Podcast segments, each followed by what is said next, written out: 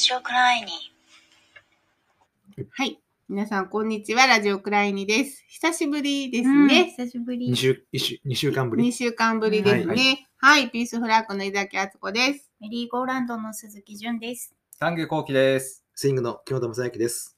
ということで、始まりましたね。えー、何から、何から行こうかな。ね、うんそうね。純ちゃんのオリンピック、そうねオリンピック終わった。うん終わったなまあまあねうんうんそれで、そ。そうそう、オリンピックネタはまあ新聞でずっとね、いろいろうん。こと書かなかったんですけれども、うんうんちょっとその新聞の、うん。なんていうかな、あのー書き方、う表ん。現の仕方にうん。違和感があったものああ、なるほど。ちょっと一個うん。はい8月6日の毎日新聞です。あのー名古屋のね川し川村市長のところに、あの表敬訪問に行ったうん。ソフトボールの、うん。あのー女子ソフトボールの選手後藤美優さんの金メダルを、まあ、川村市長がかじったと、うん。うん するねあの問題行為、そうそうそう。そう。それでまあ謝罪文をトヨタにねうん。トヨタ所属なので、あのー本社に持って行ったと。でその謝罪文を副市長らがあの持って行った、えートヨタ自動車本社に持参し河村氏も近くで見守ったが受付での提出にとどまったって書いてあるんですよ。うん河村氏も近くで見守ったがって書いてあるんですうね。これが何のこっちゃよくわからない。うんで私は基本ツイッターとか見ないんですよ。うん。あのネットニュースを見ない。うん。からこの新聞しか見ないんですよ。うんうん。でそのツイッターとか後追いしたらね、うん。わ分かるんですけれども、このね見守ったっていう表現なんなんのこと言ってんねやろ？ん言ってないんちゃう？言ってない？だから、ほん言ってないんじゃないですか？このあの川ねそ村市長は。の謝罪文を、うん。すすいませんでしたってう出した受付に出したのは副市長ですよ。うんで、うん。河村氏も近くで見守ってるから、車の中で見てたとか、そういうことなんかなって思って、うん。だから言ってないんじゃないかな。それでね、うん。えっと、その見出しが、まうん。あ、河村市河村市長、メダルガブリ、うん。せ選手所属トヨタおかんむりって書いてあるんいですよ。や、うんもうちょっとね、うん。そのもう、うんなんかねもうほんまにちょっとふざけてる。ふざけてる。うんその、うん。ちょっとちゃが、うんおかんむりってなんなんこれ。茶化してる感じしません？なんなんおかんむりって。でしょ？ちょ、ちょっとな、何、うん。なんや、ちょ、ちょ、あなちょっとユーモラスなエピソードみたいな書き方やもんね、そうそうそうそうそう。もうメダルガブリっていうのもすごい違和そう感だし、ねそうそうそう。そうん。トヨタおかんむりっていうのも私トヨタやったら怒るよもっと。うんそうやな毎日新聞に対してね。なんかをぼやかしてますね、これは。うん。問題を。うんでなんかすごいなんか嫌だなっていう印象があったんですよ。うん大きこれがほんまに問題やと認識したら、こんな書き方せえへんと思う。そうそうそうそう。ガブリもおかんむりも。そうで私が後藤美優さんやっても嫌や。このこの書き方書かれ方っていうかね。うんトヨタやっても嫌やわ。そうやね。おかんむりって書かれれて、そうそうそうう。ん、そんなもんちゃうわ。怒るぞみたいなうん感じですようんだけどこういう見出しがその事件のなんていうか印象をうん決め決めるというか印象づけることってあると思うんですようね。そこが問題。うん、あのうん書き方も問題だし。ほんまにそう。伝え方。うんそうでうんそれをなぜこういうふうにしてしまうそれが良しとしてしまう。まあ新聞ってもちろんその記者がいて記者は名前書いてありますけれど、記者もいてだけれどまあデスクがいてそれをまあ OK 出すわけじゃないですか、うん。上の人がね。うんでそれでいいんだと思って。まあ一面の記事ではないにせよ、うん。そういう言い方これは何を伝えたたかったん そうそうそう。結局。まあでも一番伝えたいことがこれ、あの、見出しに出るじゃないですか、うん。結局。うんあのあの、市長がメダルをガブリして、うんってことはおかんむりしましたっていう。あこれだから第一報ぐらいなんかもね。もう一回その後あどうなの、んかないや、すんごい岩井消化してると思う。うん。なんなんこれ。これだからななんかい、なんか複合的になんか違和感いろいろおかしいうんね。いろいろおかしいね。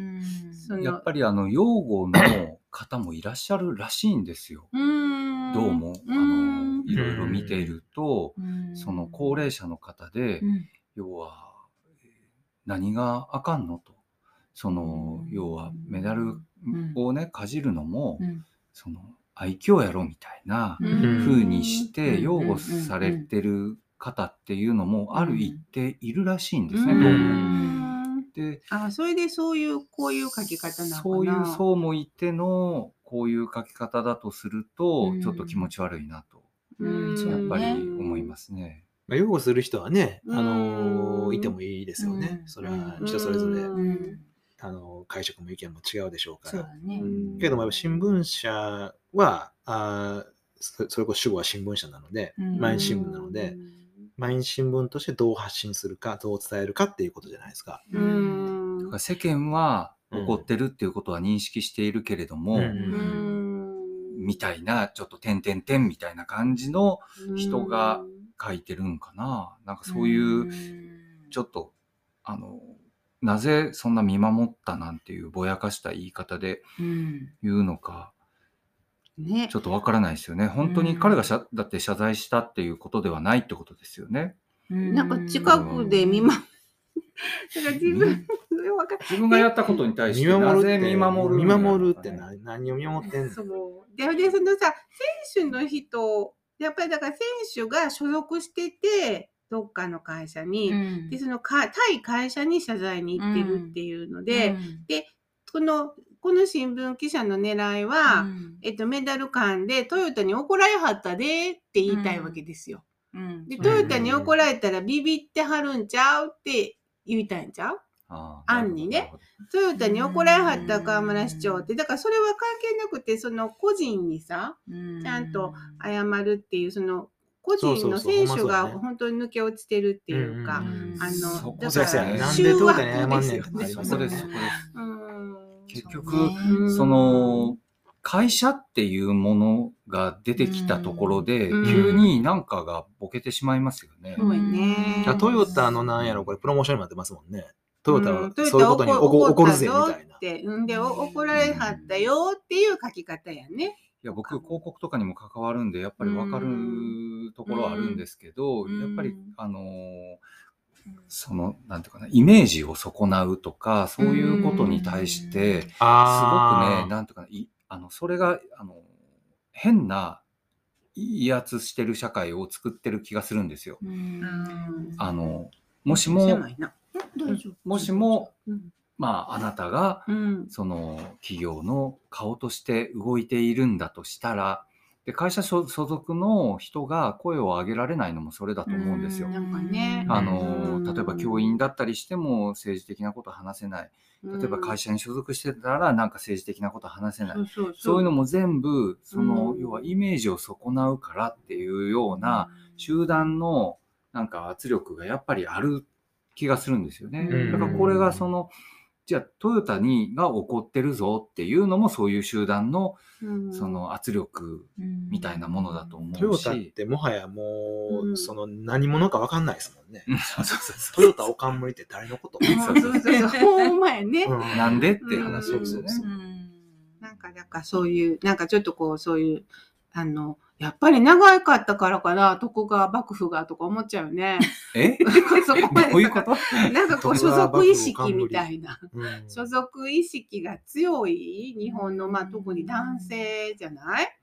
どっかにこう、なんかね、で、その大企業とかに所属してる人からしたらさ、まあ私たちはさ、多分すごい少数派でさ、やっぱり大企業に所属してたらさ、え、何が問題なん？とか、うん。なんか未だにだからすごい安定とかさ、きっとあるわけで、だからその、そういう、あの、この、だって記事書いた記者さんも大、まあ言うたら大新聞の記者さんやから、そこの感覚がもうそもそも私たちとはずれてるっていうか、これでも聞うん。聞いてみたいですね。なんでこういう書き方になったんですかっていう。そうね。なんか私、うんおかしすぎて笑っちゃったんですよ。あでもそうラブリとおかんもそういう意味での笑う、うん面白いじゃなくて、うんもうなんか情けないっていうか、な。何考えてんやろっていう感じでね。徳川幕府やったら、うん。徳川家康とかね、はい。徳川さんが怒ってるっぽいじゃないですか。徳川家が徳川幕府お。かんむりやったら。うんトヨタおかんむりって、もはやもうほんま、だ誰がうん。ってもう分からなくなっちゃってる。ね。で、ほらトヨタって言ったらさ、まあうん言ったら、水戸黄門のほら、この門どころが、なわけそれがでうそうそう名古屋だからね、うん。なおさらなんですよ。あの、名古屋におけるトヨタの力力っていうのがだからね。この門どころがあってされはったでっていう記事やね。あ気持ち悪い、ほんまに。でもね、うん要はやっぱり河村市長が本当に反省したっていうことが、うん。あのまあほん本当に反省してるのかどうかっていうことが問題なんだけど、うん。で僕らもね世間としてその世間が納得するみたいな表現あるじゃないですか。うんあれもなんかちょっとおかしいうん世間ってよ誰ね世間って誰って話なんですよやっぱり。りだから、あの記事として河村市長が、まあ河村市長が今後本当にどういう生き方していくかっていうかね、うん。そういうのが大事なんやけど、まあそのまあもうもうもうもう。ええけどええかもしれんけもうどもうメダルは噛まない。もうメダルは噛まない。噛めない。僕もあの表現の自由の時に、うんあのもうねあの右翼の方たちと座り込みして激しくやってたのを見て本当にびっくりしたんですよね。うん河村市長のそのうん言葉に、うん。もうなんていうかな。彼は本当に権利っていうものとか憲法とかもおそらく全く頭の中入ってないんじゃないですかね。もともと社会党やったらしいですけどね。本当に？うんうん。もともと社会党からとか言って、社社民社民党か社会党かなんかそんな風に聞きましたけど。これどうでもいいけどうんこれガブリとおかんむり絶対かけてますよね。そうそうそう。そうやと思うそんなとこでだからなんかいやいや、ほんまに、いや、インフマスもほんまになんか、でさ、近くで見い守った。なやユーモアやっぱり自分が頭下げるのはさ、ちょっと市長が頭下げるっていうのあれやから副市長に頭を下げさせて、見守るっていう言葉なんかがほんまちょっと江戸時代のあのニュースみたい。見守られるのは川村さんちゃう？むしろ。うん。そうだね。うん頭下げてるところそうそうそうそうだから江戸時代なんだよ、これ。感覚がどうしてうん過何新聞毎日ですあ、毎日新聞、ちょっと大丈夫か。自分が謝らないっておかしいですよね。まあ、あ江戸江戸時代そもそも。もう江戸時代。って感じまあ、いろんな突っ込みどころがありますけどね。いやほんまにそうやこれはね凝縮されてますねこれねえ、また五輪ネタここにも。そうこれパックン、ね。で もごめんパックンばっかり追いかけてるやろだってねバックンのコーナー。そうそう、パックン、すごいんですよ。あの、8月15日、五輪が終わったかな？五輪のご褒美っていうタイトルです。世界で。輝くには選手育成が大事。えっ、と、五輪でね、メダル。ルいっぱい取ったよねって、金メダル取ったら、なんと日本政府から500万円の報奨金がもらえる。金も金もゲットだぜ。もちろん金メダルだけではない、銀メダルを取った場合は200万円が自分のもの。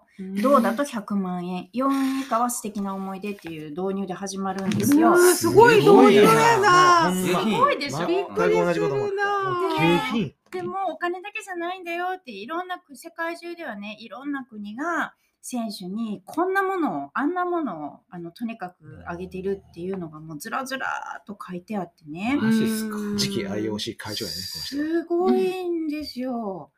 でなんかあの何事もそうだけど最終的にはね、まあ、準備が大事だと。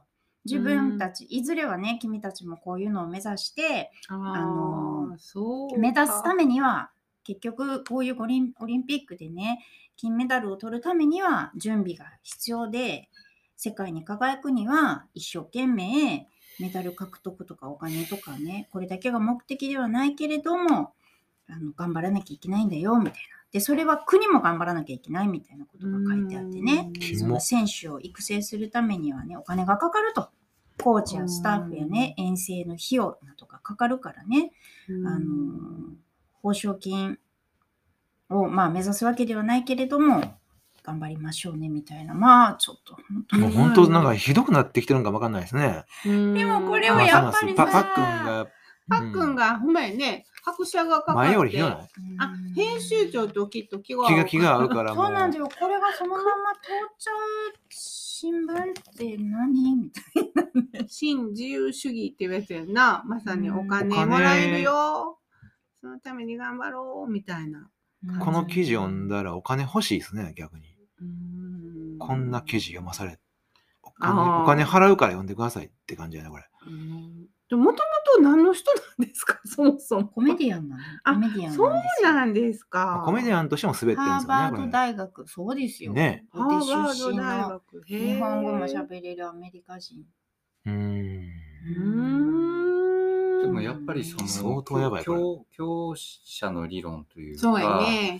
やっぱりその自分もそそのハーバード出てうんとかそういうのも含めてやっぱり強い側にいる人がうんそのお前らもっと頑張れとうんあそもらえるぞと。頑張ったらら、だからいい暮らしできるよって。そうこれ子供に向けてでしょ？そうですね。うん子供に向けてその要はこんなにご褒美があるんだって五輪のご褒美ですよタイトルがうんやばいね、これ、ほうんんと。その子供の教育としてもどうかと思いますうまいね、毎日小学生新聞。ね。やっぱ、アンに、僕が今こうやってこの新聞で発言できてるのは、うん。そうやって努力してきたからだ。っていうそうそう論調ですよねそうだと思いますだから成功しなくちゃっていう刷り込みになっちゃうよね、これやと。だなる。からね、そのメダルの獲得数とお金は関係がないわけではないと。うん。結局、その選手育成やなんやらにお金をつぎ込んだ国がうんそれだけのメダルをうん取れているんだっていうことを言ってるんだよね。だからやっぱりそのあの貧しい国はメダル獲得数が少ないよねみたいな。どんだけ大きな報奨金を出してもうんそれでも取れないんだよっていうようなことを言うてるんですよ。うん。子供にだから何をね、伝えたいかって、やっぱりそのお金、お金、お金が大事っていでう。お金、お金、お金とか、だから他のものもですよね。うん。まあそれがモチベーションになっていくっていうのを、うん。ものすごい、今この時代にこんなに強調するのか、この人は。あのでもスポーツの中で、うん。あの僕あんまりスポーツ好きじゃないけどでもそのなんていうのかなそうやってあの科学的にうん。その分析したり、コーチがついてなんか解析してすごいトレーニングマシンが導入されてとかなんかもう科学と医療となんかいろんなものがセットになってうん。こうすげえ金かけてやってるみたいなのってうん。なんかあるじゃないですか。うん。あのなんだっけ？うん。ロッキあ、ロッキーーのさ。で思いました？ドドラドラゴです。そう、ドドラロシアの秘密兵器みたいな戦闘兵器、人間兵器みたいなやつが、もう科学技術をそバーっとこう入れられて、それでロッキーと戦うっていう一こと方でロッなんですよね。キーはね、そう山小屋かなんかに座って、めっちゃもう、へ プリミティブなんですよ。巻き割りとかしてそういうもう貧乏出身でうん、そっていうロッキーと、その、あの国のお金をこうガ突っ込んだ、うん。そのロシアのそう人間兵器との戦いだったんですよね。うん。で、ロッキーが勝つのロッキーが勝つ。勝つんで、みんなうわーってなるっていう、うん。まだその時代はそう、そうだった。あでも今も多分スポーツの醍醐味はあのそこに多分あってテニスとか見ててもあのもう英才教育っていう子らが天才に負けていくんだよね。っていう醍醐味が追いかけていくとね。で多分その競馬も一緒でだからオグリキャップがなんであんな人気あったかとかさいうのはあのすごい血統から突然地方競馬の馬があの抜いていっちゃうんだよね。うん。だからハイセイコーとかオグリキャップはおっちゃんたちはそこに夢をなるほど。乗せたっていう。だからそうスポーツの本当の醍醐味っていうのはもう口では負けるとか頭では負けるけど、あの足はめっぽう速いとか、うん。そういう痛快さに本当はあると思うんやけど、ううん。んまああのそうそう。そうやと思うけど。だけどロッキーの面白さ一定のそのお金とかね、環境がないと、まあ、まずできひんスポーツがあることも、まあね。これ普通に認めなダメですよね。まあ、それがこうんの記事の元になってるんじゃなないですか？うん何やろうね今やったら何やろヨットとか？フィギュアスケートなんか顕著ですよね。ああ、フィギュアスケートとか、そうだねそうか、そうか。でも何でもそうやと思う。あ、そうか。何でもそのプロにさせようとしてるお家とかはもうそりゃお金かけてやってるんじゃない？そうやな、野球とかでもな、ん。結構。甲子園なんか、もうだから高校生の中ですごいらしいですからね。うん。でね私子供が野球しとるけどさうん。野球ししてるんよって言ったらサッカーやってるお母さんにお金かかって大変だねって言われて、うん。うん。えなんで？って思ったんやけどあのバットを買いに行ってびっくりしてバット欲しいバット欲しいって言ってたんだけれど、うん。あの長男が。うんあのね私はバットって5000円ぐらいかなって思ってて、うん。であの今までそのチームのバット使っててさ、うん。それでできてるんやっていいやんって思ってたら、監督から直々にメールが来て、うん。あのご家庭のいろんな事情もおありかと思いますが、うん。あのようくんだけが自分のバット持ってないので、うん。買ってあげてもらえませんかって来て、やばっと思って、初めて買いに行ったんですよ。うん。そしたらもうね3万とかねマジ5万とかねするの。え5万びっくりしいてつからそんなになったんだ？バわかんない。ット、子供のバット1本5昔から。万ですか？そうなんかいろんなね機能があるんですよ。そのなんとか選手モデルとかそういうのじゃなくえっと、公式でしたっけ？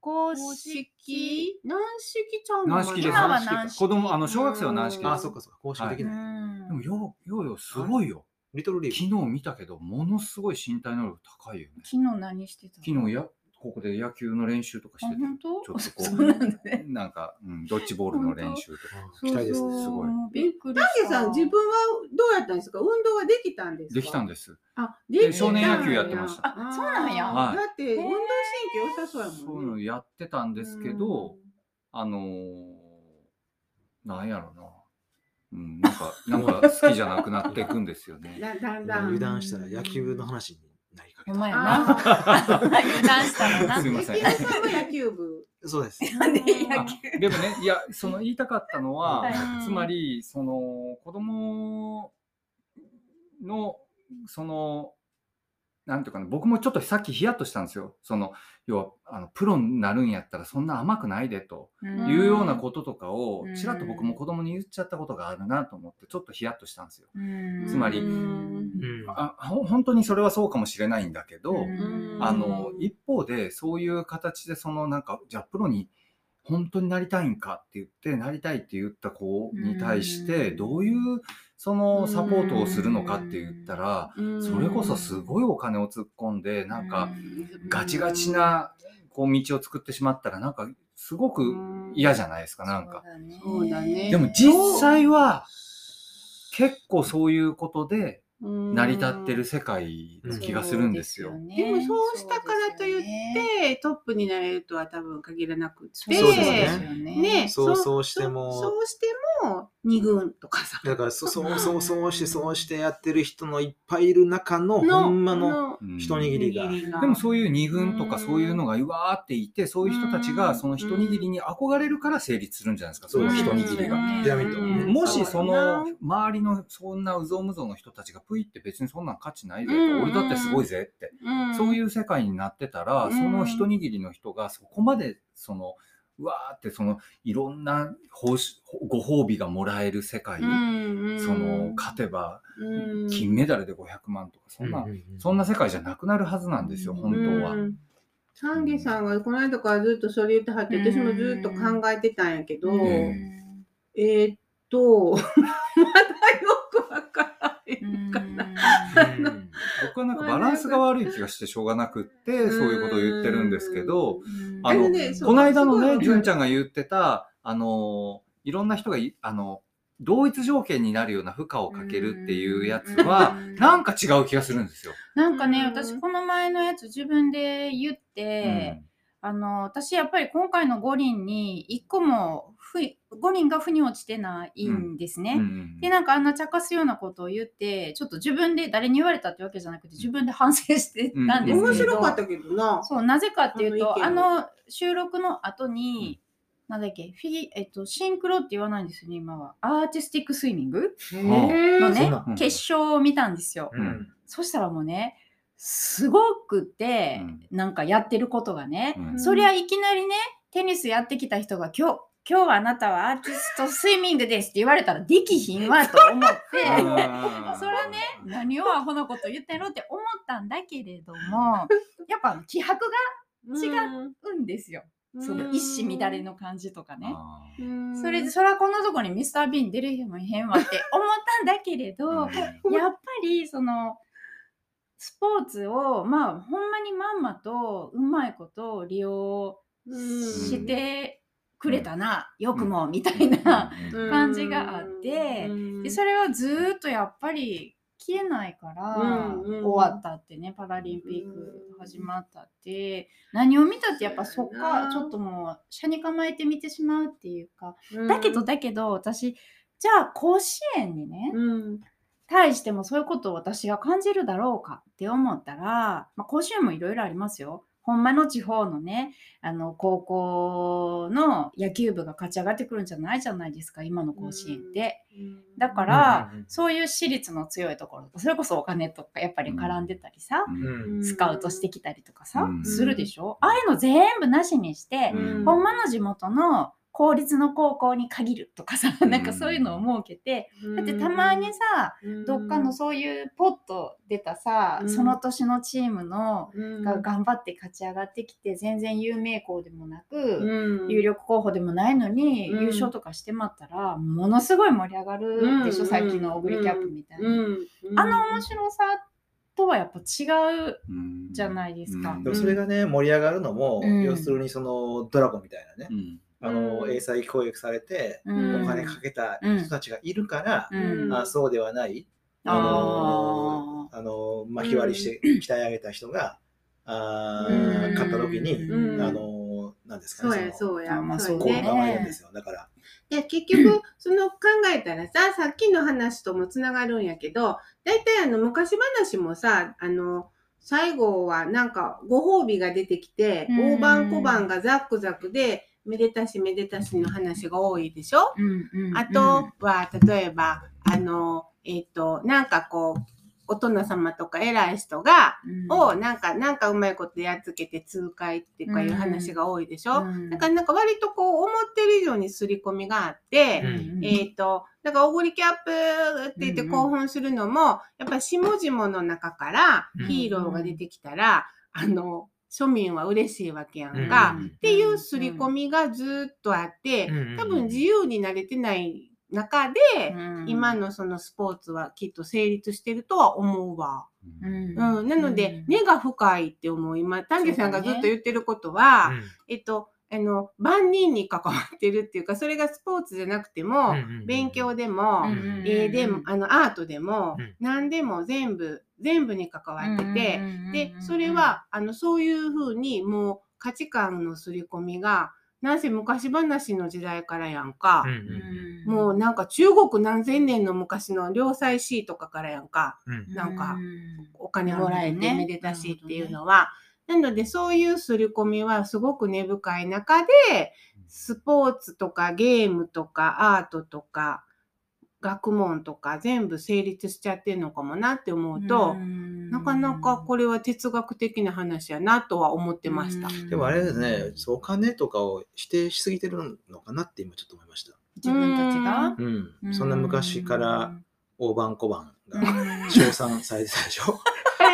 でもさ、昔うんよかったなって思うんだよね、あれ不思議とさ。大判小判やったっうんて思うじゃないですかよかったなって安心する。でも大判小判、おじいちゃんがゲットしてうんやったっていうのは、あれす、すり込み以前の話じゃないですか？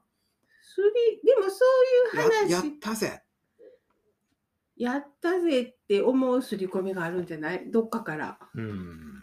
DNA にってこと？で、DNA の、なんか、なんかやっぱお金もらえたらよかったねって思うとこがあるんじゃないかな。でも、あの、これ言わせていただくと、うん。権力が強すぎたからだと思いますよ。昔話。ああ。もう絶対権力があって、うん。だか、ら、そ、そこの価値観っていうものにた対抗するためうにん。お話があるんですけど、うん。お金が介在してるんじゃないですか。うん。えっ、と、そうじゃない話もそれはいっぱいあるけどね。うんわけわからんね。うん、そう何ね。のこっちゃな話もあるけど。ねなんかく貧乏な主人公だけど、うん。片や絶対権力のお殿様がいる世界が存在してる感じがするじゃないですか。うんうんうんうん。昔話？うんあ、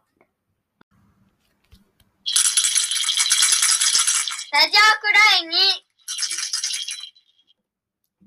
はい、あの僕がちょっと思ったのは、えっと、当時はひょっとしたらその報奨金じゃなくてお金じゃなくって、ひょっとしたら何か物々交換とかその例えば豊かな農作物とか、うん。そういうものが最終的にご褒美になったりとかっていうようなこと、竜宮城に行くっていう体験が例えばご褒美になったりとかっていうようなこともあったのかもしれないんだけれども、そこでどこの段階からそのお金っていうものうんうんうんうんがこう入ってきてしまったんかなっていうようなことがちょっと気になるのと、うんうん。その貧乏な人の話っていうものが基本じゃないですか昔話って。そうよね。そうですね。まあ花坂じいさんも確かにその最後にザックザックなんですけど、うんあれってポチを殺されてそうそう確か。うんで埋めるんですよね。そうそう。で、ポチを殺されたポチを埋めたところから、えっと、桜が咲いて、うん、で、えじゃなかったでしたっけ、うん、そうそういう話ですよ。ね。で、うんそれが、うんあの、あの、枯れてる木。あの、意地悪じいさんが切っちゃうんだよね、木を。うんうんうんうんほんで、その燃や、燃やされちゃってうんうんう、んで、その灰をパーって巻いたら花が咲いて、あれポ、チはなんでこれ、花を咲かせましょう、つってね。あれそのポチを埋めたところから木が生えるんじゃなかったでしたっけ？そうやね。でちょっと、わかんないですけど。あ、忘れちゃったな。昔話の起こりって、だから、いつか、あーだからまあ時代とともにね、その変化をしていくじゃないですか。うん。まあ、その、例えば桃太郎一つにしたって、うん。えーいつ、いつ発祥っていうのはほんまにおぼろげなんですよね。うん。で、時代とともに、えー語られ方とか、うん。表現って変わっていってるんですよ、如実に。うん。うん。なんか現代の桃太郎と、あのー最初に生まれた桃太郎はきっと違うだろうし、うん。えー最初もはっきりしないんですよね。うん。いろんなところがうん発端と言われてて、うん。だから、ほ他のもあの昔話も同じようなことだと思いますね。うん。だから、で、でも基本的に、あの、そうそうう、ん。しんどい、生活がしんどい人うん。の物語が多くて、で、まあ、物をもらうにしろ、おお金を得るにしろ、つまりは生活がそれによってこう楽になる。そうやね。そういう話が多いね。楽にしたいっていう、うん。まあ、そういうちょっと夢物語みたいな、うん願望、願望願望ややと思うね。いやその花咲かじいさんはね、うんその花が咲いてそれですごいよ、ハッピーだったはずなんですよ。うんうんでもたまたまそこを通りかかったお殿様が、うん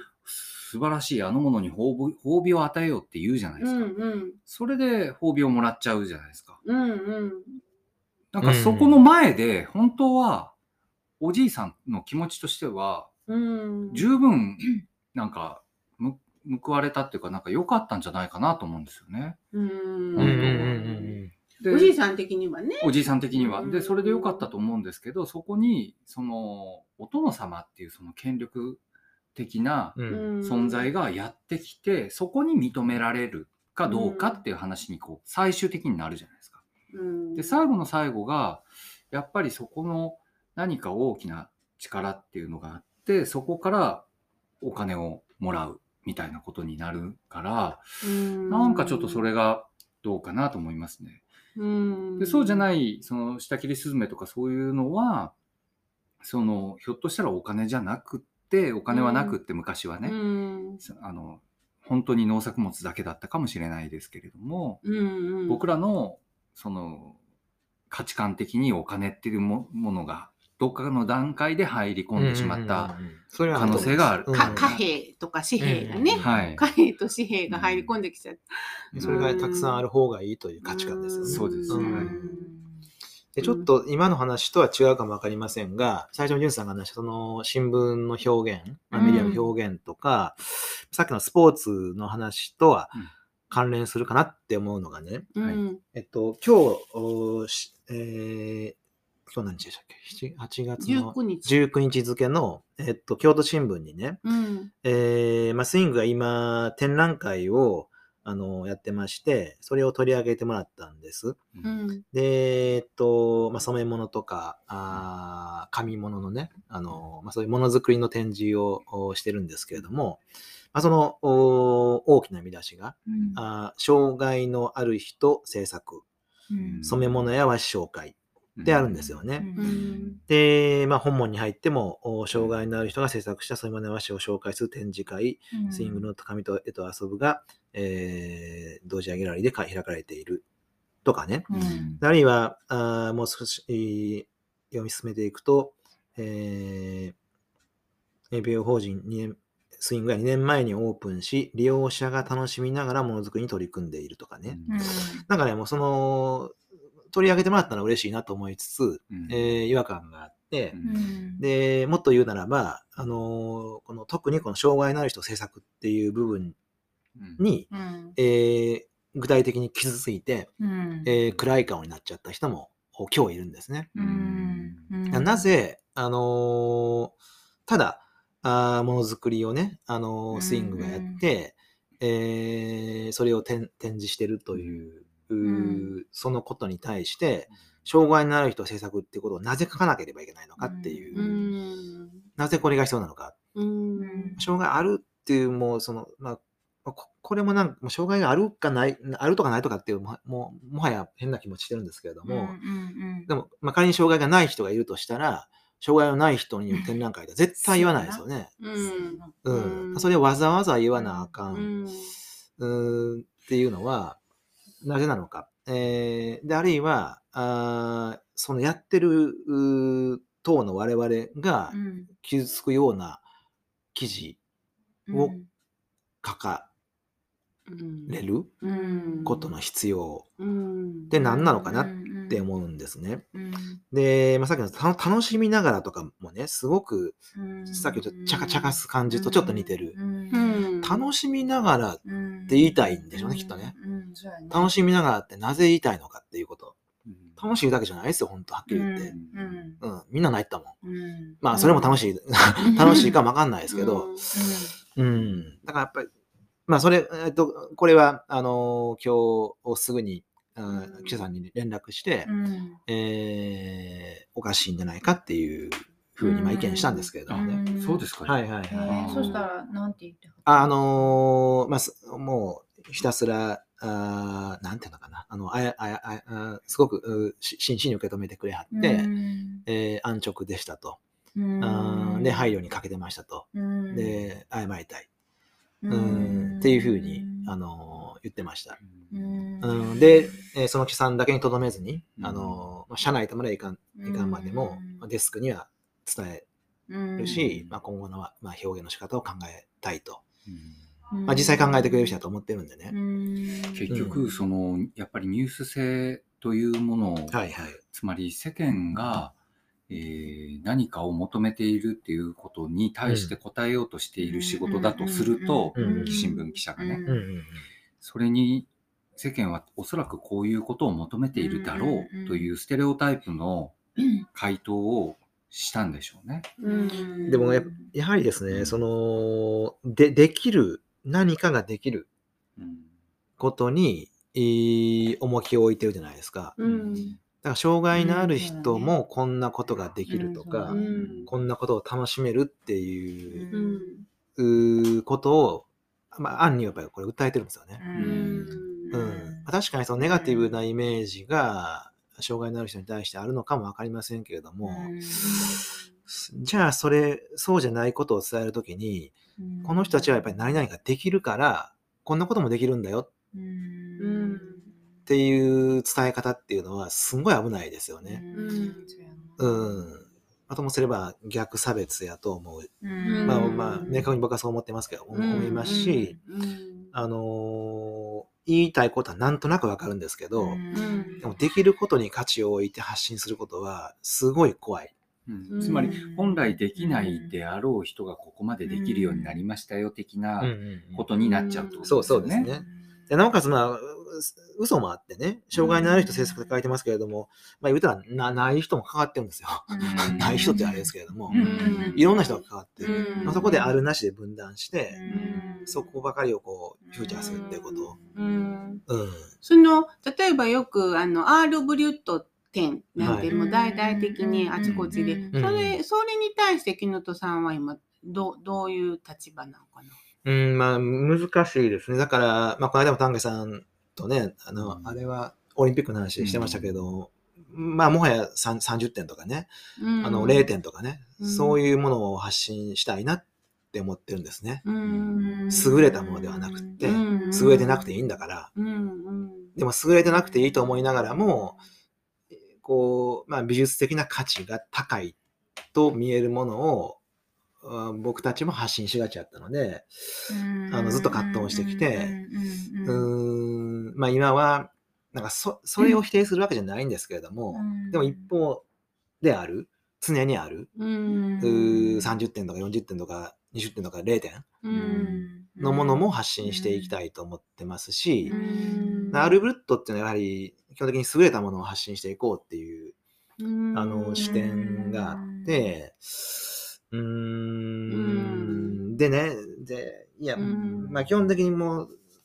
まああんまりよく、よくはないと思ってます。ずっと、それは。うん僕はアールブレットに対しては、うん。あのーいわゆるアートの世界がすごくやっぱり権威的なんですよ。うん。で、今で言うと本当に資本主義アート。うん。資本主義とひっついた権威としてのアートっていうものがそもうガーンってあって、うん。もうそのマーケットでどういうふうにして価値をがつけられて、うん。アーティストに。うん。で、作品もそうやってできてて、うん。っていう、そういうアートヒエラルギーに対してのうん。思いっきりカウンターとしてのアールブルットっていうのは、うん。僕はもうなんか痛快さがちょっとあるんですよね。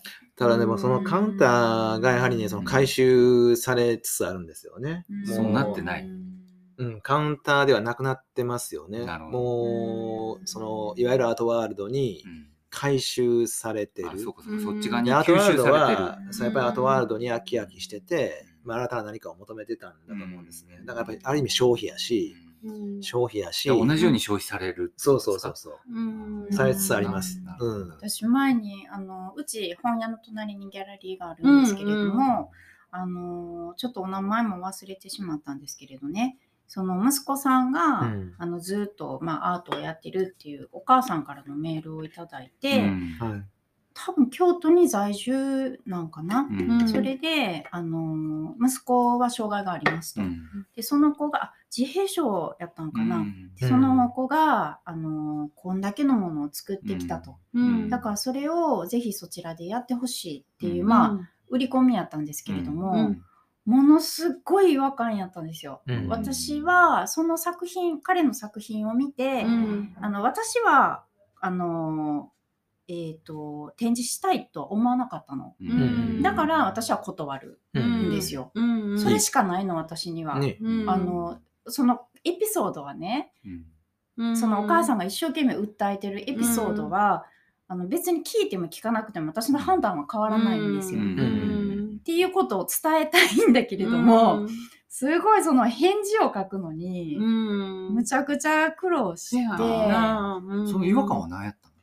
違和感、ん。おそのお母さんの関係ないもんね。そうメールがねあのーまあすすっごい頑張ってね、こん。うんこんななこんなことできなかった子なのにこれをやることによって、どんどん彼のなんかこう内なるものが開かれていって、うんそれにそれにまた共感する、うんその展示を見てくれた人のがたくさん勇気をもらって、またそういう人たちに勇気そういうはもらなんかこうわんで。広がっていくと。うんだからそれほどすごくこのパワーのあるものだと。まあでそれをまあなたのような、うん。あの子供の本屋さんでやることにどれだけの意味があるかっていうことをすごい言ってくれてて、ほほっといてくれみたいな。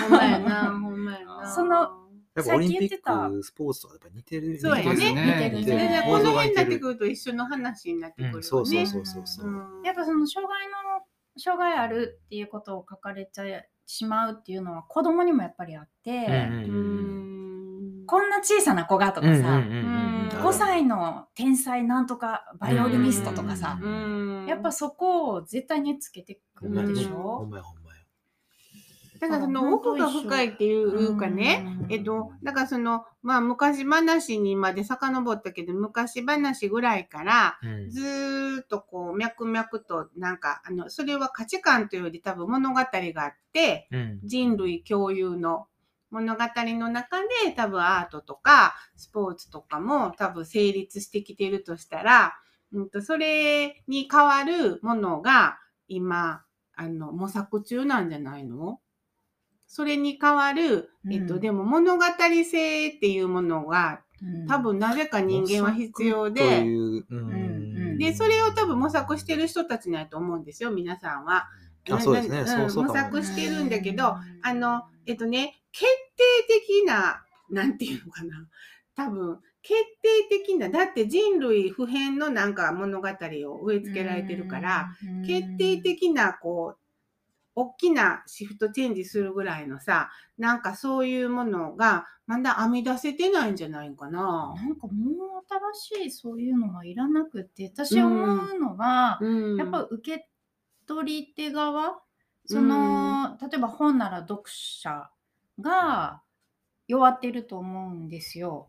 その読者が弱ってる。うん、だからそのアートなら鑑賞する側のうん。そのいっぱいその例えばあの芸能人がこんな絵がうまく実はあの人こんなに絵がうまくてこんなすごい絵本出したよって言ったらうわって売れるみたいな、うん。あなんかそういうほんまにその本面白いの？とか、うん。あのその本帯がなかったらなくてもあんた買うの？とか、うん昨日のニュース見て買ってんのじゃないのっていう。芸能人、有名人っていうラベルと、うん。うん障害者っていうラベルとか、うん。天才少女とかは一緒なんだ。一緒なんラベルな。んだきっとね。あそう。っていうことは、うん。ということは、えっ、とほんまにそそんなものが必要がないなないっていうことはすごく小さな単位のななんかこう、うん。小さい単位でのヒーローとかさ小さなコミュニティの中でのあのいわゆるローカルヒーローとかさ、うん。そのそういうものになってきて、うん。っていうことはそのお金ともそんなに紐づかない、まあうん。あの少しそれで食べていけるぐらいは、あの還元されるけどっていうものの方が健全なんじゃないのっていうことを今皆さんは言ってますか？そうだね。僕はそうですね、その大きい、うん。その大きい、大きくはならん方が絶対やと思うんですね。そうやね。うん。で地方ごとにいろんなそういうちっちゃなヒーローやヒロインがいっぱいいて、うん。っていう風になっていく方がきっともっと面白くなるんちゃうかっていうそのきっともっとその方がいいよっていうのは多分経済でも何でも政治でも同じやと思うんだけど、うん。今あの、うん。大きい今までの流れに対してそのいやもうちっちゃい単位で行こうよこれからはっていうのはん。ん。ん。環境問題でも一緒やと思うんだけど、うん。うん、だからそことすごくリンクするなと思うんやけど、えっと、こっちに行ききらへん何かっていうのが、うん。こっちに行ききらへん何かっていうのが、じゃあ、あの、ただのつまらない、なんやろ、なんやろ、お金とか、うん。権威の、権力の力なのか、それとも、やっぱり実はこ、ここが持ってる根深い物語性っていうのがあって、頑張ったらやっぱり報われてほしいよなとか、あの人こんないい絵描いてんやからもっと売れはったらええのになとか、うん。なんか、なんかそういうのないですかね？あの、ど。なんか高校野球の試合見て、あ、ええもう見たわとか、それはじゃあどっから来るんだろうっていうことをちょっと考えたりしてたよね、私は。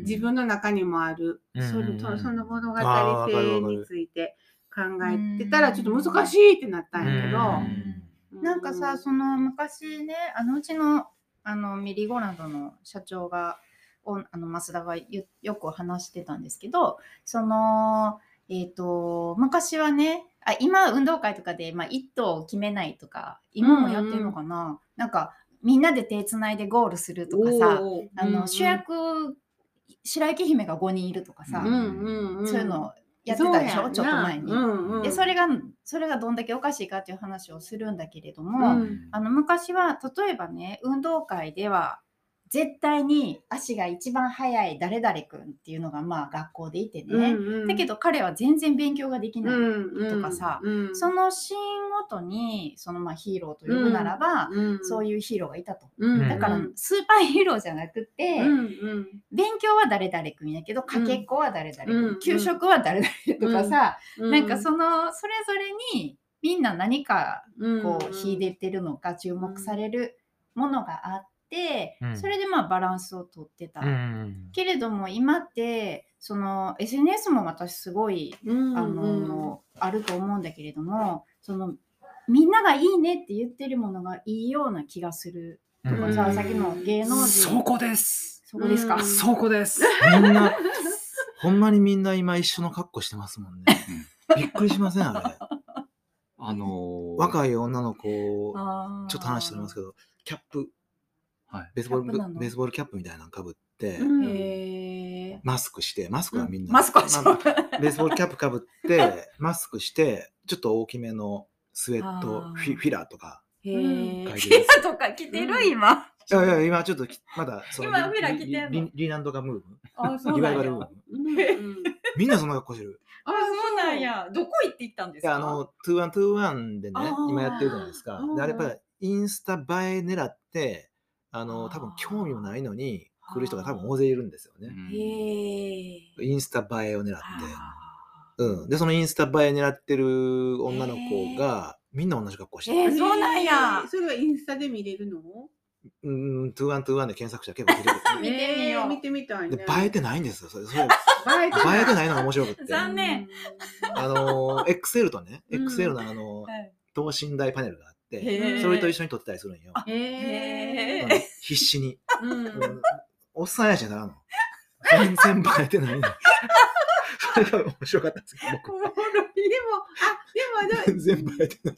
な、何やったかな、あの、こないだ来はった、あの、人がスイングに、はいあの、あ、あーとか言って、あの、エクセルさんやーとか言って、なんか、はいなんかほら、あの、芸能人に会うみたいにな,、ええなってたりするのはある、ある、ねあるんですけど、でもすごい狭い。い世界でしょ？うん、誰も知らないんですよ、XL のことなんでね。そうか。うん。そうかななんかおそらくなんかその影響力があるのかな、その人はわかんないですけど、うんがなんか必死にこう、映え、映えさそうと思って、やってるに違いない写真がめっちゃ面白面白くてね保存した保存しました。本当。後で検索しよう。うん。みたいな。何にも映えてなかった。うん すみません。だからやっぱね、受け取り手側がね、もうなんか思考停止してるんやと思うんですよ。うんだか、らオリンピックが楽しめちゃう。うんテレビが全部悪いってことにしとこうか。いや、あのー ねあで受け取り、受け、受けてもそうですし、うん。やはりこう新聞、うんうん。そのやっぱ発信する側もそうだと思いうんます。そうそうだね。今日今日の方はね、それなんですよあの反応してくれたし、うん。そうだね。うん、うん。多分、僕この発信ですら、ええ。ひょっとしたらそうじゃないかっていうものはあると思うんですよ。うん。この発信ですら、うん。ひょっとしたら僕らは何か、うん。えー何か世間というものがあって、うん。そういうものに求められる何か形にうんうん。はまってしまっている可能性もあるんですよ。何？マジでそうか。そうやなんですか。ありますね。あの、そういう可能性はあると思って、なるほどね。い疑って、うんそうじゃないってそう思わ、そうね自分のやりたいことを、自分の言いたいことをちゃんと言わなっていうふうにうん常々思ってないとダメやと思うんですよね。そうですね。うんはいそれが、うんなんかわからない世間というものに合わせてうん何かをしてしまうっていうことが、うん人間には常々起きちゃう。そうね。うん。あるあるある。うん。そうだね。うん。そでこが僕は問題うんの一番大きな、あの、い今、この現代社会は、特にそのうん SNS とかもそうだけど、うん。みんなが発信できるようになった時に、あの、この、あの、大悟さんの謝罪とかもそうやけど、うん。僕、ひろゆきさんっていう人がね、うあの、あんなのは、あの、質より量やと。誰ひろゆきさん？あの、2チャンネルのそう、作あーった人ね。うんあの人がもうご意見番みたいにいろいろ言ってるんですけれども、うんその、大悟の謝罪に対してう、んその、2週間、もうとにかく謝罪、数をこなせと。うんで、そうしたら、もう2週間経った頃には世間は飽きて、もへう、ーあの、忘れてるからみたいなことを言ってて、もう、この野郎と思ったんですけど、それを、えーその人は、うんメディアで言ってるんですか？そう。で、えっとあなんだっけ、なんとか王やんね。なんとか論破王論破王って言われてる人。でえー論破じゃないじゃん。あのー彼も、大悟さんも、その謝罪も含めて YouTube の収益構造の中に入ってるじゃないですか。わざとかなと思っちゃうね。あのー。つまり、やっぱり世間の中で、世間が求めるものに自分を、こう、フィットさせて、で、やろう、やっていくんですよね。で僕これあの友達と話しててそのあの放牧の奥田さんの、うん。が受け入れるっていうことをおっしゃってた記事、うん。記事というかあの、うん。コメントを出されたやつを読んで、うん。何を受け入れるの？あえっとねその大悟さんを受け入れるということを奥田さんが言ってはるんですよね。なんかその要はあの僕は全然分かってなかったと。し謝罪をしてねわあの謝罪をするした動画の中で僕は全然分かってなかったから、その、えっと、その、えーホームレスの支援をもう30年以上やってらっしゃる奥田さんのところに行って学びたいと思いますみたいなことを、まあ動画の中で言ったんですよね。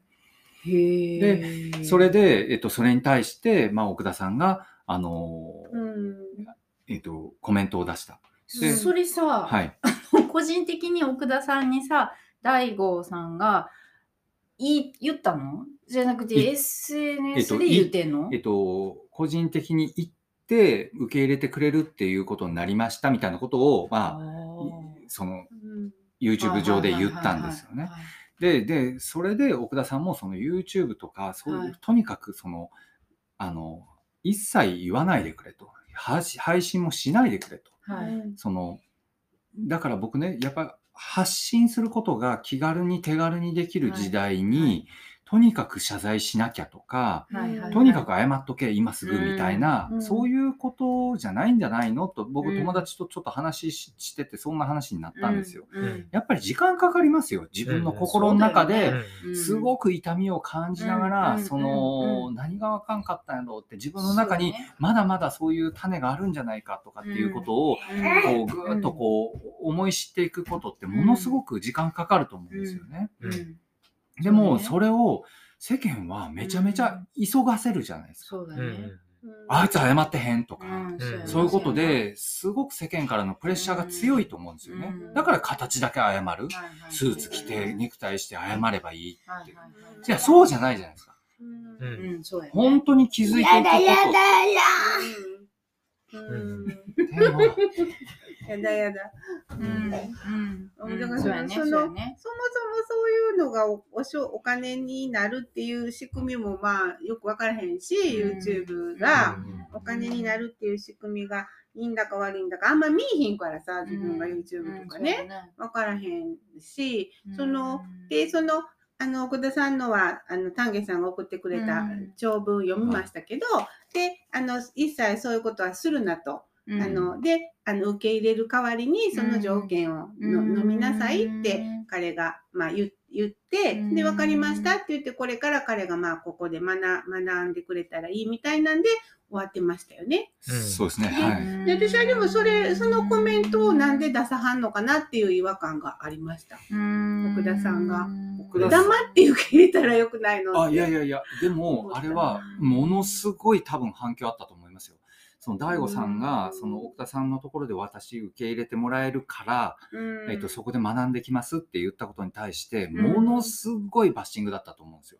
うん要は学ぶあの、いやいや、えっと、大悟さんに対して、大悟がこう、そうやって、あの、僕学ぶからみたいなことを言ったときに、つまりね、学ぶっていうのが、いや、それお前の、お前が言ってる学ぶ、学ぶじゃんかうんうんうんうん。と。お前のために、うんうんうんうん。そ、の、ホームレスの人たちがいるわけじゃないんだよと。そうだね。うん。で、な、何を自分が、しゅ、その、なんていう自分のために、全部が世の中が動いてるみたいな感じで、こう言ってるの？っていうことですごくバッシング受けて、その、それは飛び火したと思います。あの、放牧にも、奥田さんのとこにも、相当ほ飛び火したんだと思いますね。うん。で、あんなやつを学ばせるのかと。とで、ここですごく僕大事なこの小山田さんの話もそうで、この奥田さんの話もそう、あの奥田さんで、うん。大悟の話もそうなんですけどうん。両方あのーずっと気になっているのはうんもしねえっとそのまああの僕らでもそうなんですけど何か失言をしてしまったり何かあやらかしたと思ったことがあったとしてき人を傷つけたりもすると思うんですよ生きてる限り。でその時にじゃあどうやってその、まあ、反省してどうやってその今後生きていくかっていうことなんです？うん。つまりですね、うん。その、えっと、ん何らかの人間何何らかのミスをして罪を犯したりとかしたとして、その人がどうやって、うん。その、うん。うんうん。なんていうのかな、まあ反省なりなんなりをして、うん。その生きていくか、うん。進んでいくかっていう、そこがだめちゃめちゃ大事な気がす,、るんですよ。うんはい。でも、そうじゃなく形だけその謝罪をさせるとか、うん。世間がそっちを優先するならば、うん。その本人の中でいかにこうなんていうかな着実な変化が時間をかけた着実な変化が必要だったとしても、うん。そうじゃ待ってくれないじゃない世間が。でそれがね僕世間の不寛容ってものすごく大きいと思うんですよ。人間の成長とか学びとかってそんなにねあじゃあ話聞いてからすぐ学べました、はいみたいな風にはならないですよ。心の中でいろんな葛藤が起きてこう少しずつ少しずつじゃないですか、うん。そんなことをやっぱり待つそれを待つっていうこともうん。すごい大事なんじゃないかなっていう気がするんですよね。もう全く賛成なんですけど、はい大悟さんの件は僕、その大悟さんの発言内容に全く触れてないんですよ。触れてない。うん。うん、嫌嫌やから。うんはい、もうその小山田さんの件もあったしね、はい。あのちょっとんこれ見れへんやつやなっていう。うん。うんうん。私も見てないね。あそうですか。ううん。ん、なのでちょっと見る気もしなくて、うん。見たくなくて、うん。あのまあ、なんとなく雰囲気はわかりますけど、私もそんな感じ。ああ、うん見てないんですよね。うん。でその、えっと、放牧の奥田さんの件もなんとなく伝わってきてて、あの文章も、まあ、流流し読みっていうか、ようん。読んだんですけど、うん。ちょっと文章が分かりにくかったです、僕。うん。はい。うん。あそのの、うん。分かりにくい、ちょっと入ってこうへんかったっていうのが、まあ、一つの、まあ、僕の感想だし、でもやっぱどうしてもね、その、そうやな。うん。で丹下さんの言うことは分かるし、そうなんですよ。そっちの側の不寛容もすごく分かるんですけど、うんん、そう。でも、あれを、大悟さんをそう受け入れるということを、コマコマーシャルっていうのかな。うんその、そうう。んそういうこともせなあかんのだろうか。うんというコマーシャルしてるわけじゃないとない。思います。あれはどういう意味やったんですか。なので誤解をされている人たちがた多分多数いて、うんその大悟が言う学びっていうものうん。に対して、あのそういうことをうん。あなたのところで受け入れて、うん。そそれこそ今うん。木下さんが言ったような誤解を世間がしていて、うん。あのたくさんそういう話になってしまいかねない状況をうん。あの説明されたのかなと僕は思います。でもそれってだからこっちの土俵のことも気にしてはるっていうことやと思うので、はい。こっち側の土俵ね、そのうんいわゆる SNS とか、うん。あのネット社会とか。で、あの、私は奥田さんのあの、なんか一回なんかあの、動画、この間、うんあの、寺尾佐穂さんがゲストやったっていうのをちょっと見たんですけへど、で、その最初に絶対なんか奥田さんがあの、1億円達成しますとか言って、あの、ゆクラウドファンディングでっていう。ででそういうふうなところに、やっぱりちょっと違和感があって、最初からずっとここで喋ってるように、うん。もうちっちゃい単位でいいのなら、あの、そんなに、うん。あの、まあ、1億円ね、あっという間になくなっちゃうのかもしれないけど、そういうアプローチの仕方がほんまに必要なんやろかなとか、で、あの、もし小さな単位ですごい信頼関係があったら、えっと、いろんな誤誤解っていうのは関係ない人が誤解するっていうことをうん。気にしないでいい世界でを大事にしてはったら、あの黙って受け入れたらいいなって思った。その方が本気な気持ちがあの、伝わる、あの、いい、いい、いい影響を残すだろうと思った。そういう人が、あの、あの、ああいうことをやった、ああいう派手なことをやった、本当に軽薄な人を黙って受け入れた人がいたんだって知った方が、えー、私も嬉しかった。うん、ああいうふうにこう、あの、宣言して受け入れるっていうのは、あ宣言して受け入れたわけではないと思います、ないけど、やっぱり、ああ、そうか、やっぱうん。こっちの世界のことも気にしてはるんやなって、そこで私はそういう違和感があったんかな。あー。うん。僕はそうや、あの、だからね、その、まあ誰だって失敗するし、うん。えー大失敗することだってあるし、そこを、回復というかね、うん。まあその、こう何か人間性みたいなのを失ってるとしたら、それを回復するチャンスっていうのは、うん。あのーあ与えられるべきというか、うん。あー自分やったら欲しいし、うん。そういう社会じゃないと、うん。おほんま失敗できない社会になっちゃうので、あかんと思うんですよね。うん。で、まあ、この件の違和感っていうのは、まあ、その、大悟さんがそういう機会を得られる、うんある意味チャンスを得られるとして、それってやっぱり大悟さんやからかなって思っちゃってるところがある。ううん。ん。あ、そうかそうか。それえっと、だから彼だから、うん。えーとつまり、まあ、有名な人ですよね。うん。有名な人が。その茂木さんから連うん絡をもらってみたいなことがあって、友有名達のな人が有名な人を通じて、うん。ああ、そういう感じなの。放牧さん、放牧さん、大あ奥田さんにつながって、うん。だからそそれは、うんまあちょっといいか悪いかは計り知れないけれども、だって失敗するのは大悟さんだけじゃないしね。ううんんななんかその、そ、だからそこのアンフェアさもすごい気になったんですよね。うんうんでもそれはなんかちょっとあるかもしれないね。うんその、あの、おそらく大悟だからこそ、そうやって茂木さんからのルートでそうやって話がいったんやと思うし、奥田さんもそういう、ある意味その業界の中ではとても、その、うん。まあいろんなテレビにも出られて有名になってしまっているっていうところもあるので、うん。そういううん。ところはそういうところの人とつながっていくっていうことはそん、なに影響力のある有名な人なん？大悟っていう人。大悟はもう、すごいです。そうなんや。笑っていいとも子は何回最初出てたんじゃないでしたっけ？私は全然知らんかったけど、ちゃんとこの件まで。あ本当ですか？私も知らうんない。全然知らん。だから全然知らん人もね、だから要するに全然知らんまあまあ、人も大多数やのに、もうこれが、あの、あ本知っ当の。てる人の方が大多数やと思いますよ。いや大ー、大大悟悟はないと思う。大悟って、大悟でしたっけ名前？本当に。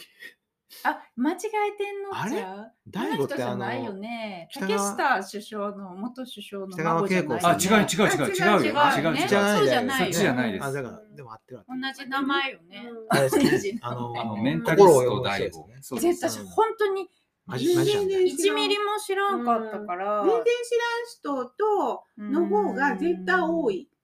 まあ、それはあ分かる。そうそまあ、そんなことでさ。それを言い切るのはああまりにリスキーだと思います いや、でも、あの、大体 SNS してない人もほら、ほら、SNS 以前から有名ですよ70代以上なんてみんなしてないしさ。そういう SNS 以前から有名ですよ。あ、そうなの？テレビに、あだからだっていいともに出てたって言うんだよ。僕の記憶ではいいと思うんです。あ、そうか。うん。だからその僕のいいと思そういうテレビもまあ見いひんしさ、まあままあね。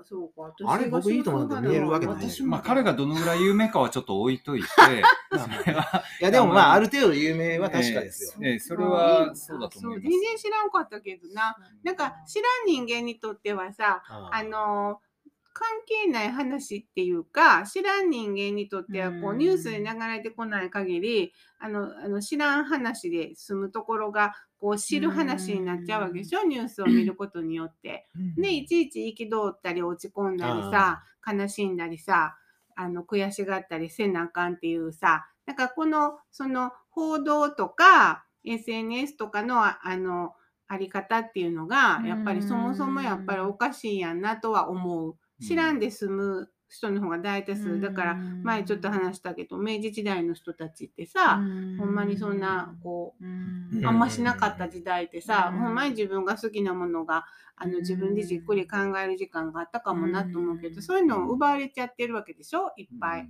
ニュースが入ってくることによって。でそっちの方が問題で、そっちの方が問題やのにそのだから黙ってきなさいあの一緒にほな時間をかけてこう一緒に過ごしましょうっていう受け入れ方をしはった方が、あの説得力あると思った。そういうことを言ってはるんやと思いますけどね。そうかな、あんまりそういうふうに受け取れへんだな、あの文章は、私は。僕はそうとは思わなかったんですけど、僕は非常に誠実な文章やなと思いましたけど、あの、うん。で、その、もちろんその、あの自分一人でじっくり考える時間が奪われていく SNS とかそういうことによってそのニュースによって奪われていくというのはあるかもしれないけれどもその社会としてアップデートするっていうことをあのメディアとかジャーナリズムっていうのはやっぱりあの責任を負ってると思うんですよね。その例えばそのいじめに対してもじゃあこのそのホームレスの命をその、はどうでもいいんだっていう、そういう発言はいけないことなんだっていうこととかも、そういうことも一応、一応じゃないな、あの、きちんと言っていかないと、その、彼が、まあ、ある程度その影響力があるってこと前提なんですよ、多分ね。これは。であの影響力がないという人には通じない話なのかもしれないですけども、あの、これは危険やと。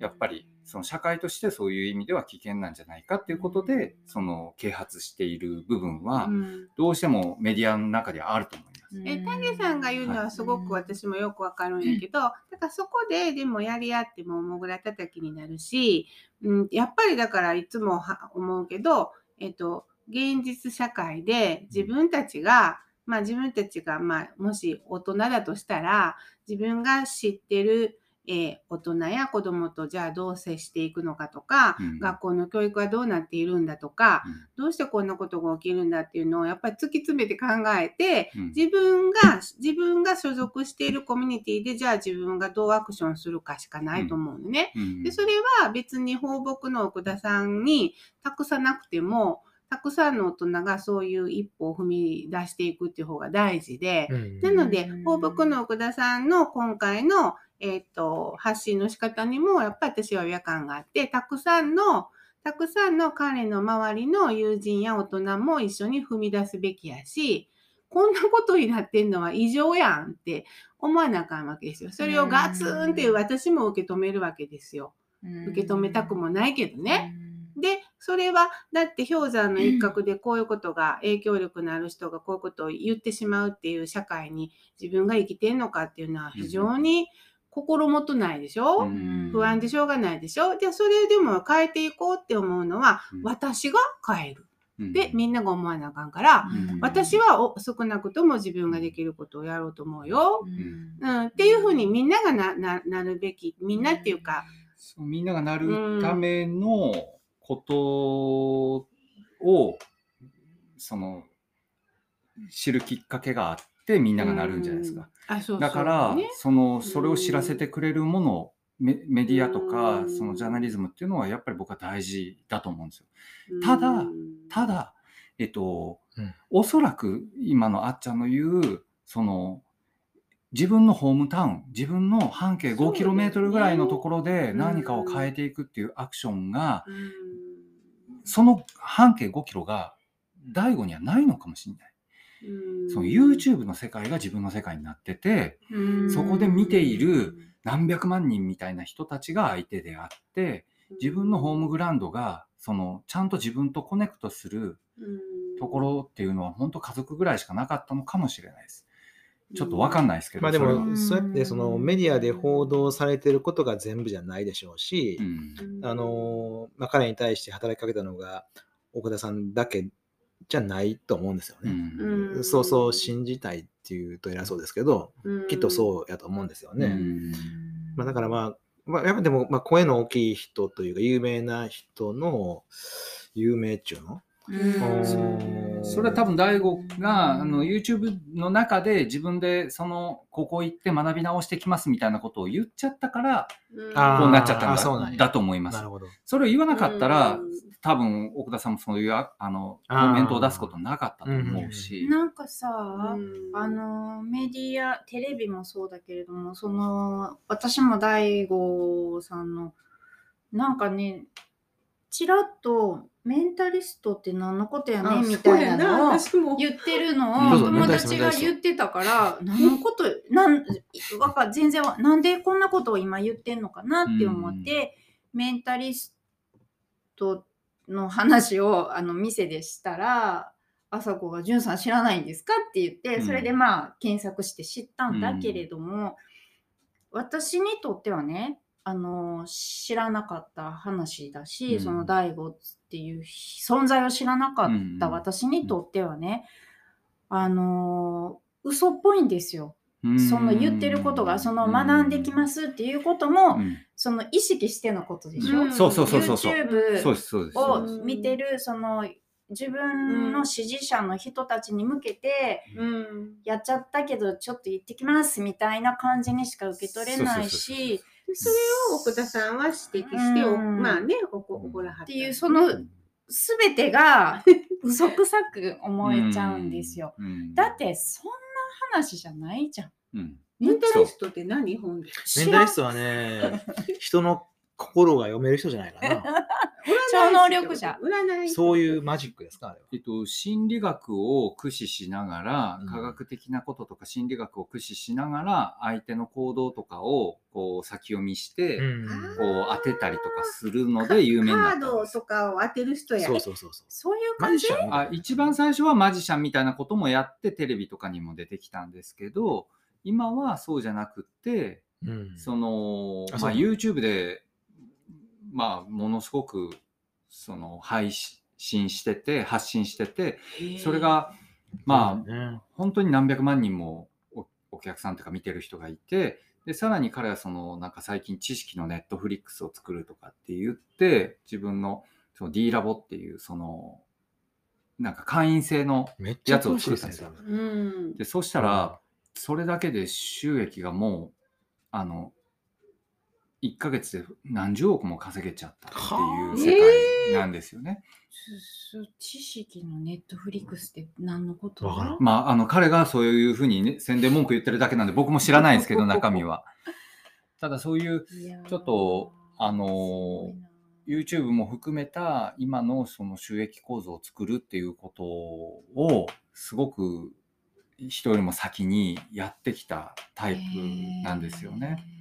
だからそこにはやっぱりお金っていうものの価値観がものすごく彼の中で強くあってお金持ってる人は偉いっていうのがあるから自分が払ってる税金でえっと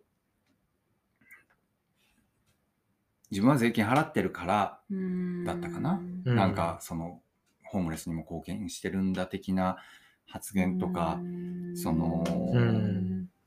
自分は税金払ってるからそのお金でその猫を助けたいみたいなことを言ったりとかっていうようなことがあるんですよね。だからそのあのそもそものそのなんていうかな。自分の力を結構過信してしまってるようなところをすごく今回は指摘されているっていう感じかなと思います。いね。そのね。岡田岡田さんのようそのなんなんていうのかな。やっぱりその力をがある人おまあ有名な人しか動けないような気になっちゃううん。人は多いんじゃないでしょうかね。うんうんそうですね。うん。そのまさにその自分がどうするかがいつも問われてるとして、だけども、なんだろうな、うーん、まあ、ある種のスペシャリストが、じゃないと動けないような、うん、動かない、そうだねうん、そういうだから。だから彼はそれを売りにしたんですよね。その YouTube で自分謝罪してそういうふうに私はしますみたいなことを自分の売りにしちゃったんですよ。うんそうだから本当はあのもっと身近な人とちゃんとこうコミュニケーションして叱ってくれる人もいて時間かかけてこうなったらよかったんやけど、まあ、もうキリがないけど、その、そうそう、その、そのね、その、えっと、放牧のお世話になるというのが、うん。オンラインです、確か。うーん。あ、そうなんですか？移動できないから、うーん。書いてませんでしたっけ？え？オンラインであの申し出たってこと？あ。いやいや、オンラインでやり取りするみたいなこと書いてたと思う。ああ、え実際ー、に行かずに。それは違うんじゃないですか？それやっぱりおはかしい。それは相当違う。あ本当に？それ違うと思うな。違う、岡田さんそれ。いやいや、えっと、それは僕、え、この緊急事態宣言下、だからまあこのコロナ禍で動けへんから、オンラインからませんでしたえっと最初、えっと、メールで連絡があったって話じゃないですか？うーんいや違いますあのそうね、まあでも一人のヒーローは別にいいらんっていつも思うから、うん。まあ私の住んでる町ではそらいっぱい問題が山積みやけど、うん。まあ一歩一歩、ね。一歩一歩自分がアクションを起こしていこうと思う人が増えないとうん。変わらへんし、そう。で大きくなくていい有名じゃなくていい、うんうんうん。お金持ちじゃなくてもいい、うん。ちっちゃなところでうん。安心できる社会を作りましょうっていうことをずっと言っているから、うん。なんかこう、もう全体的にすごい、それはなんかわかりますよ。あのなんかね、でうんね、全体的にもうなんか、だから YouTube そうか、みんな見てるんやね、そんなに。そうですね。YouTube は僕見ないですけど、だ大悟は知ってたな、大悟さんは。YouTube 見見る？見私は見ない。ねえ。うんでも、でもだよ。うーん。やっぱり、やっぱりさ、うん、やばいよ。やばいよな。YouTube や TikTok やをこう、うん貪るように見てるあ人たち、うんあのーいやもう、ううんちの子もそうだけれど、うんそれを見てたらね旗から見てたらね、うん。あの傍観してたらうん。こりゃちょっとやばいなってやばい思な。っちゃうから、もちろんすごい大事なことも言発信してると思うしそういうものだってあると思うんだよ。うん。だけれどそこはね。私今ちょっとうんガーンって感じで。うん。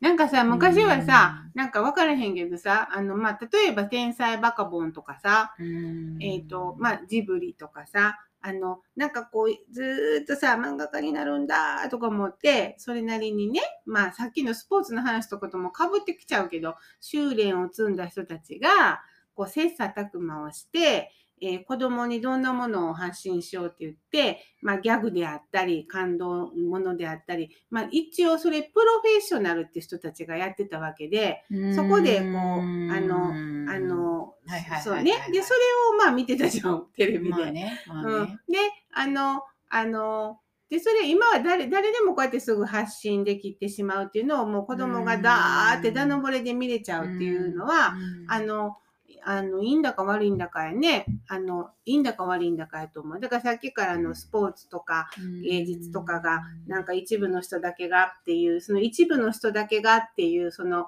あの、価値観を平らにしていくと、誰でも発信できたら、ダダ漏れでみんながそれを見ちゃうってことでしょ、うんほんま極端だね。なんかどう、なんかどっちがうん、どう、どうする？これからっていう話。どうする？っていう。だから、えっと、まあ、また話ちょっと戻りますけれども、これね、本当にその、まあ、あの、自分自身っていうものと、自分自身を誰かから求められる自分っていうものとを切り分ける習慣をうまくつけないと危険です。誰からから求められるってどういうこと？要は世間に求められる自分みたいなものに知らないうちに自分がなってる可能性があるんですよ。まあまあでもさそれはさ例えば家庭の中でもいいお母さんでいたいとかさあお父さんとはこういうももののだだっていう、そうそう、そういうこと、もそういうこと。一緒一緒一緒。それがうんもっともっと今のこの SNS とかそういうのの時代において、うんものすごくひちょっとね、一足飛びに飛躍して変なことになっちゃってる気がするんですよ。みんななんかう、ん その、そのそれこそインスタ映うんうんえがもうみんなそのなりたい自分をこう見せることになっちゃってるんで、本当のお前はどれやねんみたいな話じゃないですか。まあそういうのはちょっとね、崩していこうってしているとこはありますよね、スイングはね。30点とか。うんそうそうですね。だから、ほうんんまに、そう、あ赤は赤でええと、青は青でええと、いうふうにうん思いながらやってますけどね。うん、でも秋元さんにもきっとこういろいろ木本さんにもいろんな悩みや迷いもきっとあって、うん。で結構すごい求められると思うから人から、はい。求められるから、うん。さそっか求められる像にっていう瞬間とかあるんですか？うん、まあ、そうそう、うんな求められるぞになる瞬間？うん。あ、求められるぞになる瞬間あるかもわかんないですね、それは。うん。やっぱり、いや、嘘をつかんようにいつも気をつけてますけど、ええことを言いたいですよね。うん。言いたくなっちゃう。うん。な私なんか平気でいいこと言っちゃうからね。いやいやいや、ええこと言う言うでしょ。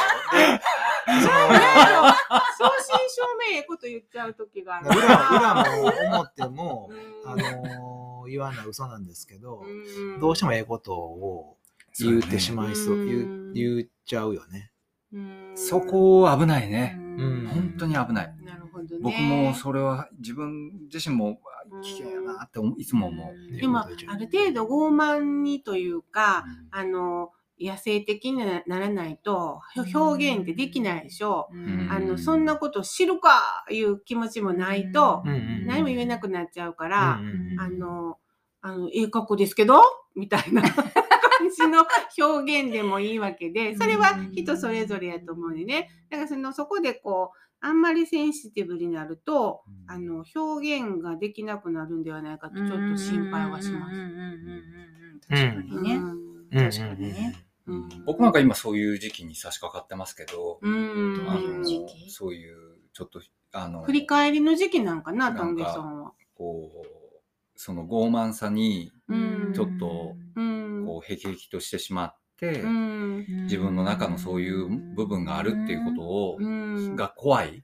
う。うんんだからそのちょっと前そのわーって仕事してた10年ぐらい前の話ですけど、そういう時期は本当にねまあなんていうかなそのななんていうのかな本当うにん傲慢だったと思うんですよ。傲慢っていうか、うんきっとこう、こう集中してたんやろね。はい表現することに。うんなんかさ、海光健がイブセマスジン家に会いに行くっていう DVD を持ってるんです。はマニアックい。なイブ。セマスジファンとしては。で、海光健は当時50歳で芥川賞を取って遊びに行くんですよ、お酒持って。うんで、マスジは当時80何歳で。で、あの、あの、もうこの頃センシティブになっちゃって、上品になっちゃって、表現できなくなっちゃって、書けません。どうしたらいいでしょうって、お酒飲みながら誰海誰光健が。が言うの海光健が言う。うんもう、うんもう、もう、洗練されすぎちゃって、もう物が書けません。先生、どうしたらいいでしょうって言ったら、マスジが、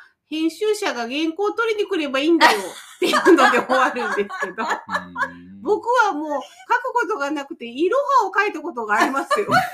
言って終わってますけど、まあ書き、表現し続けるって、きっとそうなっていくとこがきっとあるんやなって、あれを見たら、洗練されるっていうか、でもそれもあれですよね。カメラが撮ってるんですか？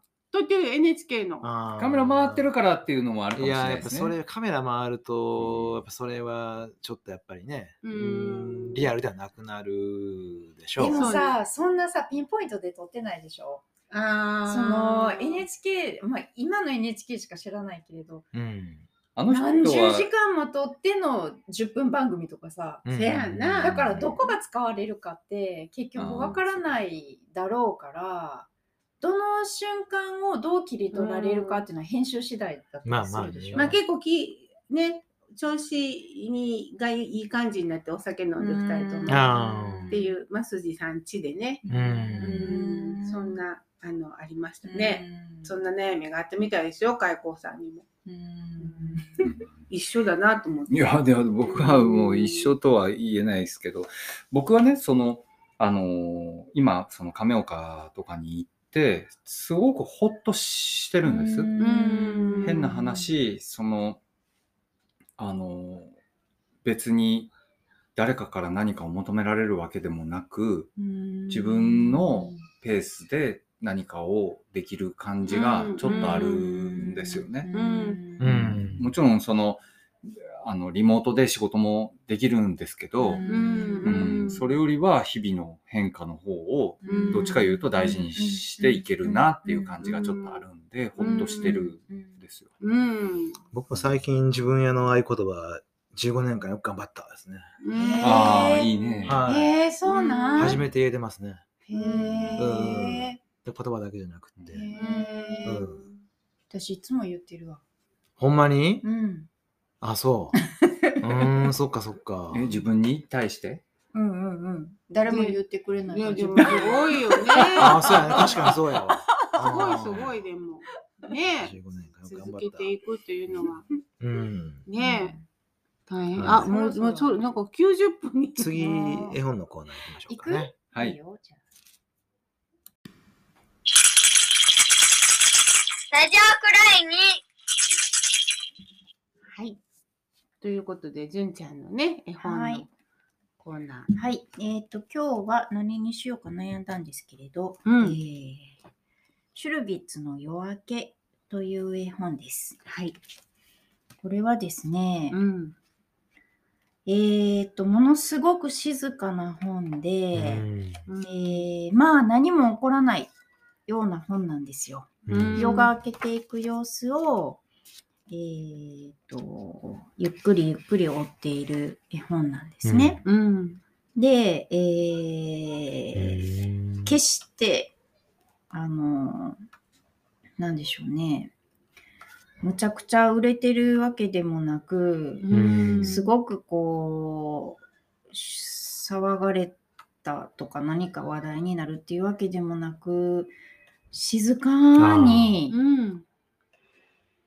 うん。ずっと佇んでるような絵本なんです存在としてもね。うん素敵やだね。けどものすごい綺麗だし綺麗よね。この夜明けっていう現象はまあ世界中365日うん。ずーっと繰り返されてるわけじゃないですか。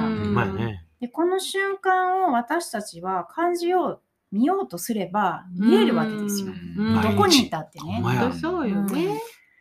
だからその特別なファンタジーでもなく、うん。えー誰かにと与えられた特権でもない、素晴らしいことやねう。んそういうものがあるっていうことを、ううん。ちゃんと、うん。あのー教え伝えようとしているし、うんそれをねやっぱり絵本になってることによって、あのーたくさんの人がねうん。それを感じることができる。うん。でそれはもう本当に小さな子からうん。絵本ですからね、うん。字の読めない子にもあのに読んであげようと思ったらやっぱ読む方は声に出して読むからね、うん。そしたらやっぱり声に出して読むってやっぱ違うんですよ黙読するのとああ、ね、そうなのね。だからそれってやっぱ言葉が響くから、うん。やっぱりねでそしてこれはやっぱ映像ではダメなんですよ。ううん1ページ1ページめくるっていう行為がある。うんそれは絵本のまあ特徴なんですけれども、うん。えあびっくりした1ページ1ページめくっていくためにう。うんんあのめくっていくごとにねうん。景色が変わっていく、うんそ、のページめくるってやっぱりゆっくりじゃないですか、うん。うん。そのスピードとか、うん。全てがやっぱり絵本であることの意味があるっていうかね、うん。だからやっぱり素晴らしいんですよ、ねえ。やっぱ夜明けのファンって、まあ、作家にも多くて、うん。あの今阿部寛さんがねうん。あのまあ自分は死ぬまでにあの夜明け自分の夜明けを描きたいってずっと言ってたんですけれども、ああ、夜明けファンって、この、この本のファンってことそうですか？そうこの本のファああンのファン多くてね自然現象の夜明けファンだあうん。僕もファン。あ、うんうんね私もこれ、なんか昔、あの、年上のお友達にプレゼントしてもらって。ああるなぁうん家にうん出るんですよ今度阿部寛の夜明けが。ええー、楽しみ。へーいつオマージュ。もう、うん、もう出るんだ。ですね。へうんーうんもうそのうち出る。なんかでも夜勤してて得だなと思うのは夜明けをね、うん。毎回、あの、夜明けを見れる。であとあの冬はもう真っ暗。あー。6時なんつったらさ、でね。それが、もう夏は、あの、しょうもないぐらい明るいでしょ、うんなんかやっぱ春ぐらいのこう、だんだん明るくなって、まだ星が残っててとか見ながら。である時さ、私、あの、上山のね、月の庭に仕事でさ、あの、もう夜明け、ま、前に、こっちをなんか仕事やったから出なあかんかって、うん。一人で運転してたんです。で、だんだん暗かったのが、その日の夜明けは、もう特別綺麗かったんです。もう金色になって、へー。たなびく雲が。それで、周りは大型トラックしか走ってなかったの。うん。早い時間やから。で、私、なんか、もう、ヒヤーってなって、でも、ああ、トラックの運転手さんって、なんか毎日こんなん見てはんのかと思って、なんかすごいその、なんやろうな、大変なお仕事やろうなって思ってたけど、あ、なんかすごい楽しみを持ったはんねやなってちょっとね、なんかそんな風に思い出しますね。なん。かどうなんかなでもそれ、ほんまに、ま、毎日、毎毎日見たらどうなんかなっていう気がするけどな。まあ、あの、スペシャル綺麗かったけどね、あの日の。の、海僕、実家が近いんですよね。うん歩いて5分、10分なんですよ。あの、うちの母親、何年かぶりに今海に行ってるらしい。ああ、そうか近すぎあてのウォーキングをしてるんですけどね。そのうん何年間もブランクあるんですよね。そんな海があって、もうほんま言夕焼け綺麗なんですよね。だけど、ほんと、それが日常化すると、行かなくなる。ほど行かなくなるし、うん。そういう新鮮な感動ってなくなるもん。なんかもなって思そうなんかもね。う。うん。わからんけどね。なんかでも、うん。ものすごくいいものを見て、お父さんは仕事に行って、ものすごくいいものを見たはんやろうけど、そんな話しいひんのかもなとかさ。この間ね、あの、そうですね、に日本海のほんま、ほんまのオーシャンビューのね、民宿に泊まったんですよ。もう、ほんまのオーシャンビュー、つまりもう、波打ち際に立って。もう、建築基準法大丈夫かぐらいのね、あの、い民宿だったんですね。はいはいうん。で、ほんまに綺麗やったんですよ。で、その民宿の人に、あのーで、あ、天の橋立か。そうそうそうそう。ザザーザーってね、うん。波音が聞こえてきて、うん。あのーやっぱ思わず言っちゃうんですよね。ほんと綺麗ですね。って言ったら、うるさいですよたよね。あ言いました？前言ってた言ってた。うんうん。うん。うるさいっすよ。うるさいですよ波の音が？そう。もううるさくてかなんっていう。